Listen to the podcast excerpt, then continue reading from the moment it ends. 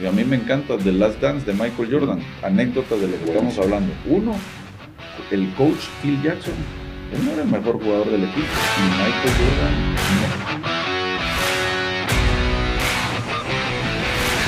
Hola amigos, bienvenidos a Company Paints, Manny Web con ustedes y la segunda parte de este episodio con Adrián Lemke. ¿Cómo estamos? Bien, vos contento aquí, emocionado de, estar aquí con vos tratando de ayudar a gente, ¿va? Buenísimo, buenísimo. Ya presentamos a Adrián, así es que vean la primera parte de este podcast, está interesantísimo. Pero hay un par de cosas que hablan en este segundo y cuando te presentamos, pues dijimos que eras miembro de EO. Contanos un poquito acerca de esa organización. Buenísimo. Fíjate que EO, Entrepreneurs Organization, es la organización de emprendedores más grande a nivel mundial. Eh, está en más de 100 países eh, y es una red de emprendedores con ciertos requisitos para tener eh, emprendedores con cierto nivel de éxito, donde es un formato que hay, se hacen foros. Entonces, por ejemplo, yo estoy en un foro de seis personas donde una vez al mes te juntás y compartís eh, tus más 5% y menos 5% en las tres áreas de tu vida, que es personal, familiar y en negocios. ¿Qué compartís?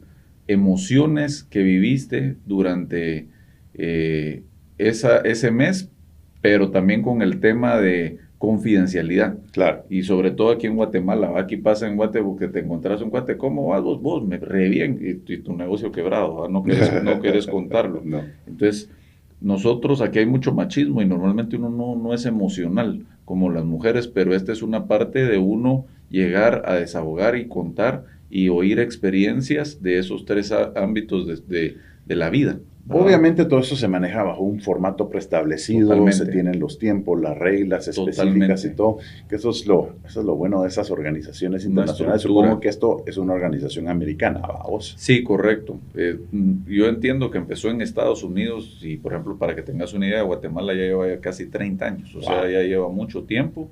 Eh, y es, te digo, eh, a mí es lo que más me ha servido en mi crecimiento de esas tres cosas, ¿verdad?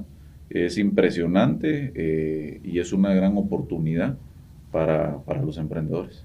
¿Cómo es importante y para todos eh, los emprendedores, eh, hombres de negocios, gerentes allá afuera, de que tengamos contacto con otras personas que están en los rubros de negocios o que tienen proyectos de igual manera también? Eh, es tan importante aprender de otras personas. Sí, ¿sí? Hablamos algo acerca de la humildad en el episodio pasado. Vos, eh, la humildad es un tema que constantemente está volviendo a venir en distintos episodios. Tuvimos un episodio muy bueno con Quique Lemus, se los aconsejo, donde se trataba tanto del tema de humildad. Eh, y él tuvo que dejar de ser CEO de su empresa para tener un puesto súper interesante. véanlo en el episodio. Pero todo recalcaba en la humildad, vamos, en la humildad para saber quién soy, qué puedo dar, cuál es mi función en una organización, etcétera. Pero de igual manera, vos, para aprender de otras personas. Totalmente, totalmente. Uno está en la empresa, o sea, como líder, cómo ser, cómo ser humilde y cómo que no, no tiene que uno, es mi opinión, no, no ser autoritario, sino ser vulnerable en que también tu gente te vea que tenés tus defectos y que los aceptas y lo ves, claro. ¿verdad? Yo creo que se conectan más con uno. Y por otro lado es como relaciones como la que tengo con vos. Siempre como que uno quiere como pick your brain, ¿verdad? Como cómo piensa esta persona, cómo han sido sus experiencias, eh, qué compartimos, qué valores compartimos. Y la humildad es algo que le falta a mucha gente a vos. O sea, el, ego, el ego cómo afecta en relaciones y en negocios. Sí. Fíjate que lo que estás mencionando, a nivel de, pues cuando sos emprendedor, eh, entrepreneur, tenés tus proyectos, tus empresas de cierto tamaño, ahí es importantísimo esto, porque le tenés que hacer saber a tu gente lo que vos dijiste, de que no sos perfecto, de que podés tener tus errores, de que la vas a cagar, y con el fin de que te rescaten, vamos. Sí. Porque es que si no proyectas esa idea clara de que, miren, muchachos, aquí somos un equipo, y todos tenemos que estar viendo no cómo alguien la caga, sino cómo ayudamos a alguien más a que tenga éxito, conceptos completamente distintos, ¿verdad? Correcto. Que muchas veces no los ves en las grandes empresas. Totalmente. En las grandes empresas pareciera que los gerentes son cerrados, son herméticos, se proyectan a sí mismos como que si todo lo saben y por supuesto que pues nadie, nadie va a estar nunca en esa capacidad. Y encima todo es estúpido, vos, porque si algo nos caracteriza a los seres humanos del día de hoy, es la ignorancia. ¿Vamos? ¿Por qué? Porque hay tantísimo conocimiento en el mundo de que si alguien se considera que es un sábelo todo, pues es, el primer idiota, sinceramente, ¿verdad? Sí. No, pues es que somos, realmente ignorantes. O sea, sabes algo de, muchos temas, sabes algo, cierta cantidad, pero llegar a profundizar en, todos los temas es, imposible. Es, imposible. Hay tanta información a nivel mundial que más nos caracteriza el hecho de que somos ignorantes. Sí. Ahora, en la época de nuestros abuelos, decirle a alguien ignorante era una falta de respeto, pero de categoría mayor, vamos. Totalmente, totalmente. Mira la mentalidad, varios puntos. Cuando estaba sacando mi maestría, como te dije, no fui un buen estudiante, rodeado de becados. Y mi primera humildad fue saber de que eran más listos que yo. Mm. Entonces, pero estás en, ahí vas a aprender más que si sos el top, ¿verdad? Y estaba en una clase de métodos cuantitativos, un ya te imaginas un profesor y dice, mire mucha, yo el 99% de las veces le voy a apostar al luchador perseverante y el 1% al inteligente. Mm. ¿Qué te dice eso? Lo que acabas de decir. Vos vas a ser bueno en lo que te dediques, en lo que tengas buenos hábitos y que vayas con el tiempo. Dicen que son, no sé, 10 mil horas o, 10 años para volverte experto en algo. Que, que, como, y este es un ejemplo, soy un atleta, fui un Ironman, mano, yo no quedé en primer lugar. No, pues, Mucha gente lleva 5 o 10 años, esta era una meta personal, ¿verdad? Entonces... No, pero lo hiciste. Pero, exacto. Te dominaste a vos mismo. Exactamente. Conquer Exactamente. Y el otro punto que tocaste de las empresas clave y lo toca Robert Kiyosaki en sus libros y todo, es que los, en la universidad te preparan para no cometer errores. A vos siempre que es, tenés que sacar 100, tenés que sacar esa nota. Eh, en las empresas grandes, no tomes riesgos, no cometas errores. Y, el emprendedor es al revés, comete errores, solo no lo cometas dos veces, sí. comete un error nuevo, sí. ¿verdad? Entonces, de fracaso en fracaso llegando a ese éxito. Y eso por eso me gusta mucho el título de tu podcast, ¿verdad? Porque Company Pains para todo, o sea, querés ponerte fit, hay dolor mental, hay, dolor. físico, querés volverte en algo, hay sacrificio, hay que leer, hay que aprender. Entonces el dolor es crecimiento, ¿va? Y cometiendo bastantes errores. ¿Cómo la vida moderna nos ha tratado de vender la falsa idea de que en todo deberíamos de buscar comodidad? Claro. Pero es realmente afrontando esos distintos dolores, dándote cuenta que están afrontándolos, haciendo algo para componerlos, mejorarlos, eliminarlos por completamente, es que realmente vas creciendo. Correcto. Hay un crecimiento personal, hay un crecimiento profesional. Eh, y sí, como mencionabas, en las universidades pareciera, aún vos cuando hay, muchas eh, universidades que utilizan la metodología del caso, vamos. Sí. Sí, pero y normalmente empresas enormes. Es que General Motors, puta madre, General Motors, pues, o sea, no joda, pues, o sea, ¿cuántos General Motors hay en Latinoamérica? Bueno, está el mismo General Motors en Latinoamérica. Pero, pero, o sea, es que, es que con eso no nos podemos relacionar. Claro. Sí, mejor explíqueme qué errores han cometido empresarios, emprendedores de mi nivel, de mi categoría, de mi tamaño, ¿sí? Que esto me pueda funcionar a mí o me pueda solucionar el hecho de no caer yo en esos mismos. Exactamente, exacto. Hay dos, fíjate, uno es el teórico que siempre sirve, es vos me compartís tus errores y tus malas experiencias y ya sabe uno qué camino pero el, tal vez al que le daría yo más peso es de que uno tiene que pasar esa experiencia. Sí, y tenés que sentirlo. La tenés que sentir, ¿va? es estómago, es cabeza, es vivirlo, es... Eh, y es bien interesante vos, o sea, poner una anécdota bien fácil. Vos te querés meter una jungla, no sabes si van a haber leones, van a haber tigres y todo, y tenés miedo. El miedo es el incentivo. ¿Qué va a pasar? Que vas a, vas a entrar, vas a ir viendo y vas a ir viendo pero por eso vos vas a un lugar y ves a un guía. Esos, van ahí tranquilos, ya saben. Sí. tenés que pasar esas experiencias y que te picó la serpiente o algo así. Eh, es como en los negocios, ¿va? O sea, ¿cuántas veces yo también te digo, cuántas, yo he perdido, como cualquier emprendedor, perdés más de las que ganas, pero también hay un dicho bien bonito que dice Mark Cuban, you, you have to be right only one time. Sí.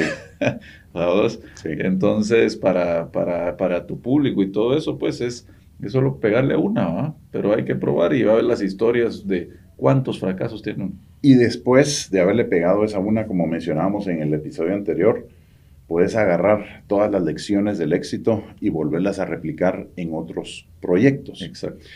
¿Por qué, por qué crees, pregunta, para que platiquemos acerca del tema, ¿por qué crees que en estos países de Latinoamérica tenemos que tener varios emprendimientos tal vez para llegar al, al éxito que queremos? Uf, eh, mira, yo tal vez tu pregunta no sé si aplica globalmente, o sea, sí hay que tener varios porque es muy raro que uno le pegue al primero, o sea, uno le pega a veces hasta el quinto o sexto, Pueden, es mucho dolor de seguir, de ser persistente y de aprender, pero yo creo que es parte, mirarlo en el fútbol, en básquetbol, cualquier deporte, o sea, vas perdiendo. Y a mí me encanta The Last Dance de Michael Jordan, anécdotas de lo que estamos hablando. Uno, el coach Phil Jackson, él no era el mejor jugador del equipo y Michael Jordan no quería jugar para alguien más, liderazgo. Vamos. Dos, eh, el tema de trabajo en equipo, cómo era él como un líder, él como era un líder como, como eh, Steve Jobs y, todos estos que eran insoportables, su equipo no los quería y no aguantaban, pero como él dice... Hablando de Michael Jordan. De Michael Jordan. Ah, era tough. Era tough. Era tough. Winning has a price. Y eso es el nivel de competitividad. Y 20 años más tarde dicen los teammates, tenía razón. Sí. Si, no, si no lo hubiéramos tenido a él, no hubiéramos hecho, no hubiéramos tenido los éxitos que tuvimos. y, y, fue un proceso. Michael Jordan no ganó su primer campeonato. ¿Cuántos fracasos? ¿Cuántos años perdió él finales antes de empezar a ganar? Sí. ¿Verdad? Sí. es, es, es, que es una regla general en todo. Ya que te gustó esa, mira también la de Schumacher. La vi. Sí, me encantó. Son, son, es una similitud, eh, es tan próximo, ¿verdad? Vos, porque también tuvo una época donde le costó llegar a, a, a, ganar, y obviamente porque tenían cierto problema en la escudería, etcétera, el carro no era el mejor que tenían en determinado momento y no es de que él no tuviera la capacidad como piloto, o sea, él seguía siendo el mejor piloto, ¿verdad? Pero a nivel de su liderazgo logró que el carro fuera up to par para realmente llegar a ganar los campeonatos nuevamente. Y esa, esa insistencia, ¿verdad? O sea, era un poquito lo que hablabas anteriormente, ¿verdad? A veces es ser simplemente el más inteligente o realmente atreverte y seguir luchando y seguir luchando y seguir luchando y darle, darle, darle, hasta que vas cosechando esos éxitos. Sí, sí. El, contrario de esto, ¿verdad? Y también eh, un amigo por ahí, va que tiene un negocio, solo ha tenido un negocio siempre, eh, no, no diversifica, no busca otras alternativas, etcétera. Y que cuando se tocan temas de negocios así en juntas de amigos y todo, se sorprende eh, y a veces hasta cuestiona el hecho de que hayan otros con emprendimientos nuevos. Claro, ¿verdad? Entonces decís, ok, pero entonces, ¿qué falta ahí? Falta, falta gallas, eh, falta determinación, falta seguridad personal, o bueno, o tal vez no, vamos, tal vez simplemente no es realmente un emprendedor, sino que es más una persona administrativa gerencial y entonces por eso esos conceptos de estar emprendiendo nuevos proyectos ya se acomodó. Ya se acomodó también, Correcto, correcto. ¿Verdad? Sí, esa mentalidad, vamos, de comodidad.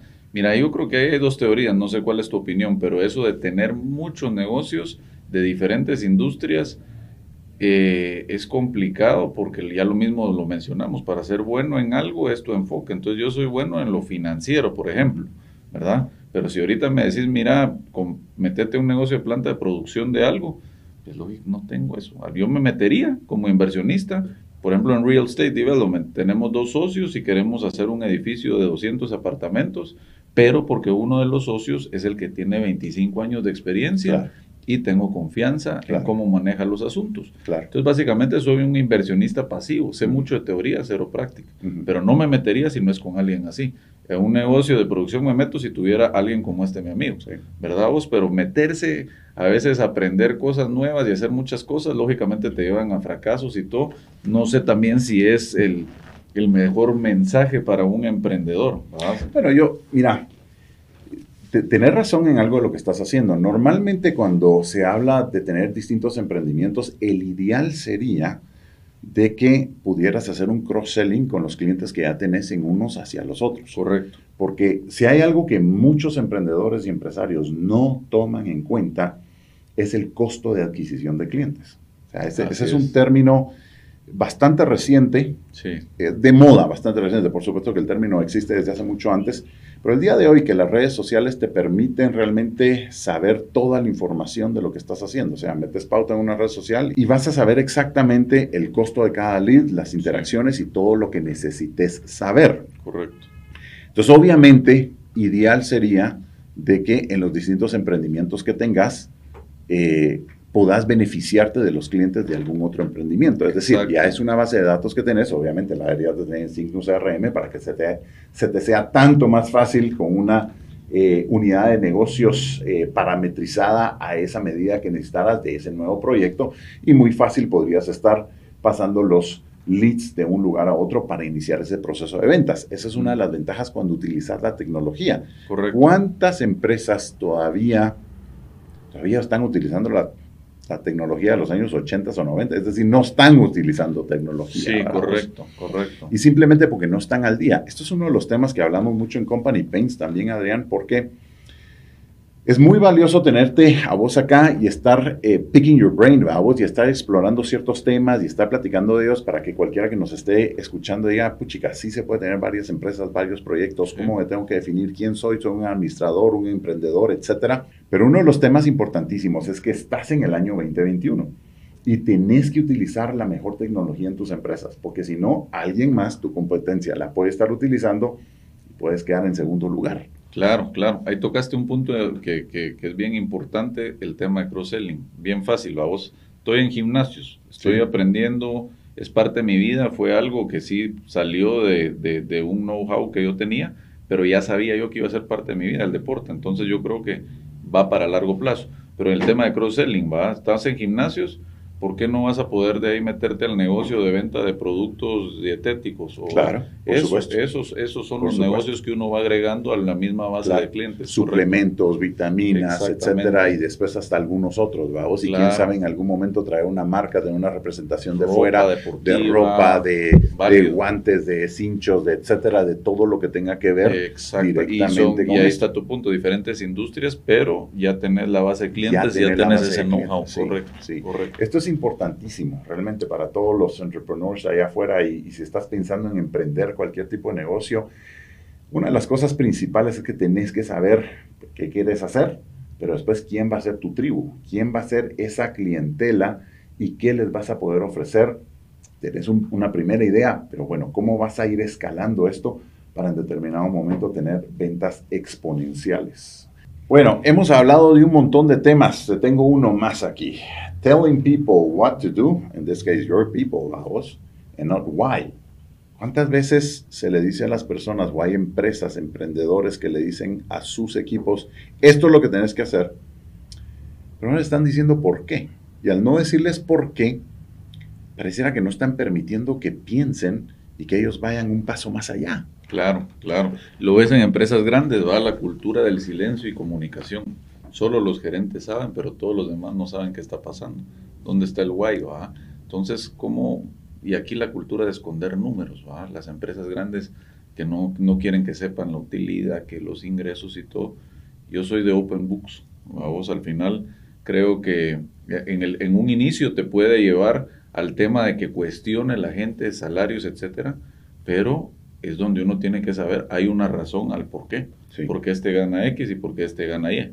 ¿verdad? Y eso eh, creo que nos ha servido un montón. No, no, transparencia, no esconder las cosas, ¿verdad? Y, que la gente sepa cuál es el why. es importante que sepan el why eh, con el tema de Open Books y de la razón de la empresa, porque eh, algo que uno quiere es que la gente se levante todos los días y vaya a luchar con ganas. Con ganas. ¿verdad? Que hay épocas donde nos vamos a, vamos a sentir aburridos y todo, pero eso es lo parte del hábito, uno tiene que seguir haciéndolo, es parte, y seguir luchando y seguir yendo para adelante. Exacto, y ahí está el dicho, ¿cómo se dice? Eh, the pain of regret o the pain, ¿cómo era el dicho? No me acuerdo, pero era el, el, o sea, lo que quiero interpretar es de que qué es lo que más querés para, en, temas de comodidad. El arrepentimiento de que no hiciste, ese dolor de, de arrepentimiento o el dolor de cada día de hacer lo que no te gusta. O sea, cuando te digo no te gusta es, la gente cree que me encanta hacer ejercicio. Me encanta la sensación, me encanta sentirme saludable, pero a nadie le gusta sentir dolor de estar haciendo pesas o estar corriendo 10 kilómetros en la faja o salir a correr, ¿verdad?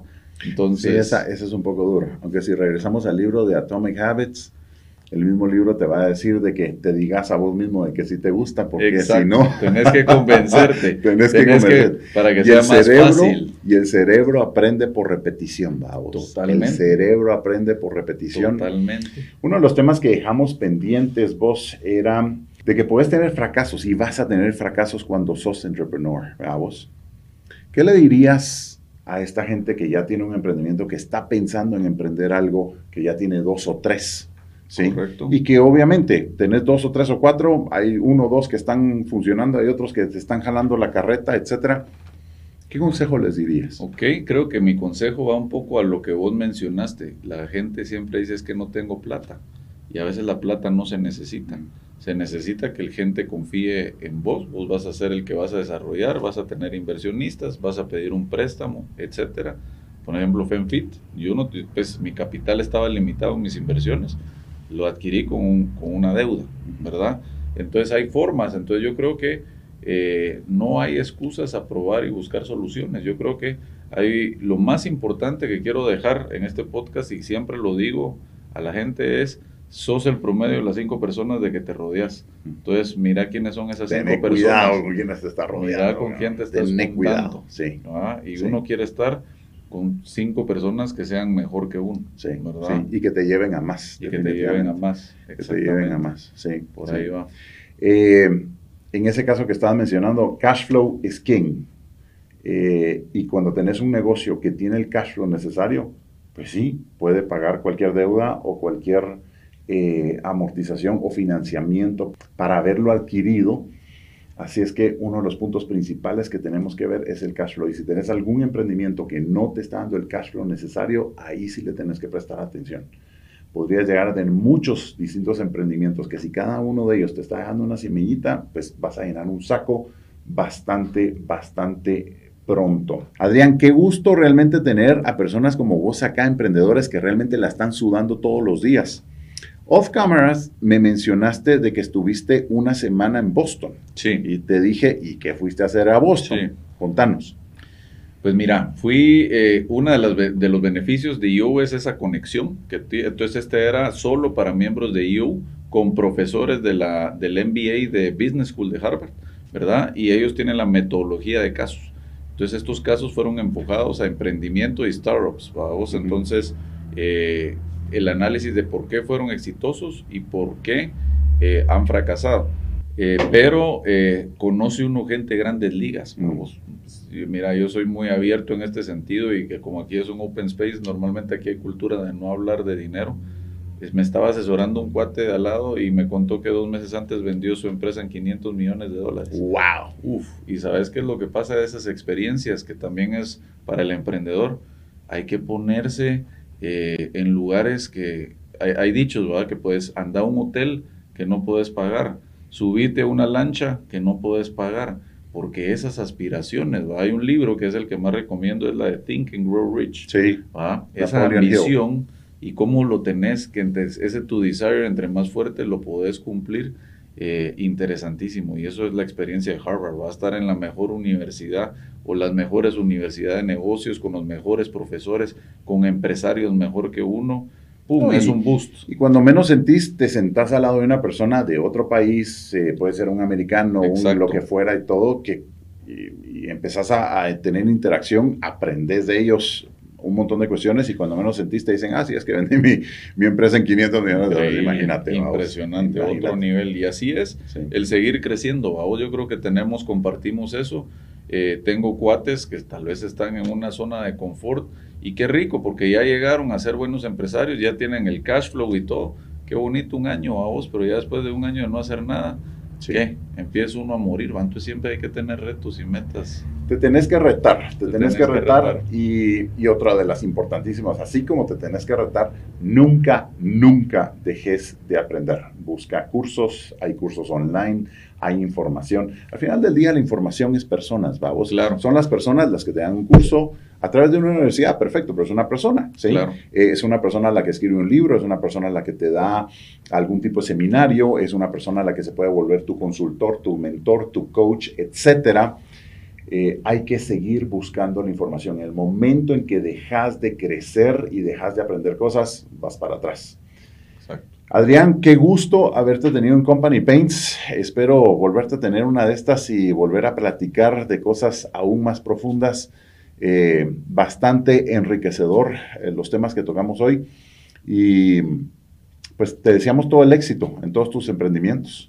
Gracias, gracias. No, igual muy contento, vos. Yo creo que esto hasta, hasta le sirve a uno, ¿va? Normalmente no lo habla, entonces como que uno se evalúa.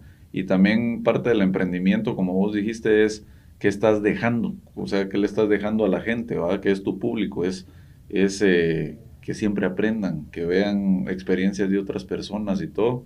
Y entre más puedas regar esa semillita, mejor. Buenísimo, buenísimo. Jóvenes, sigan con Company Paints y hasta la próxima.